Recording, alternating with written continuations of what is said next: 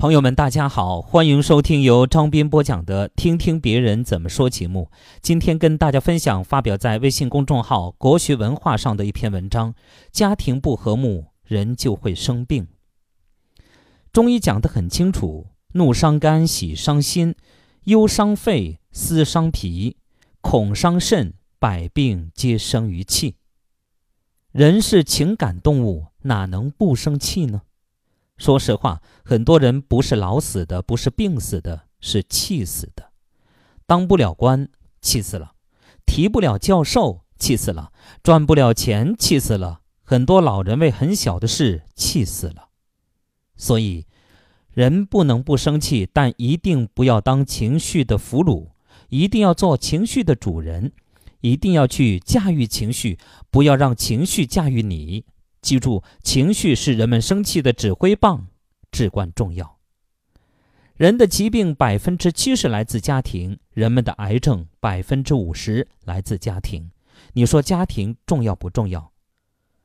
这说明家庭的和睦非常重要。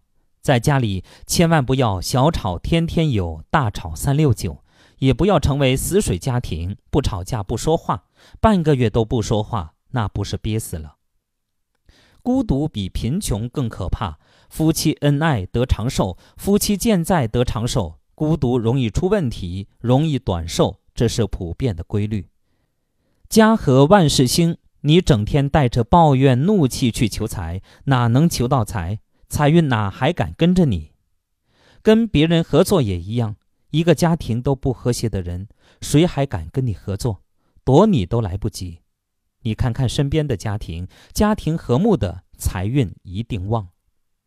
但是，怎样使家庭和睦是一门学问，必须解决以下的四个问题：一是要尊敬老人；二是要教育好子女；三是要处理好婆媳关系；四是核心是夫妻要恩爱。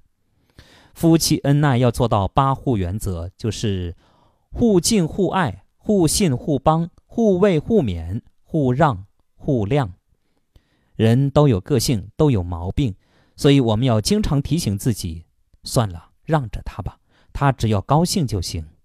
所以，对自己的爱人，千万要记住，不仅年轻时要爱他，老了更要爱他；不仅健康时爱他，有病的时候更要爱他；不仅爱他的优点，也要爱他的缺点。男女多一样，相互谅解很重要。好朋友们，感谢大家收听由张斌播讲的《听听别人怎么说》节目。刚才与您分享的是发表在微信公众号“国学文化”上的一篇文章：家庭不和睦，人就会生病。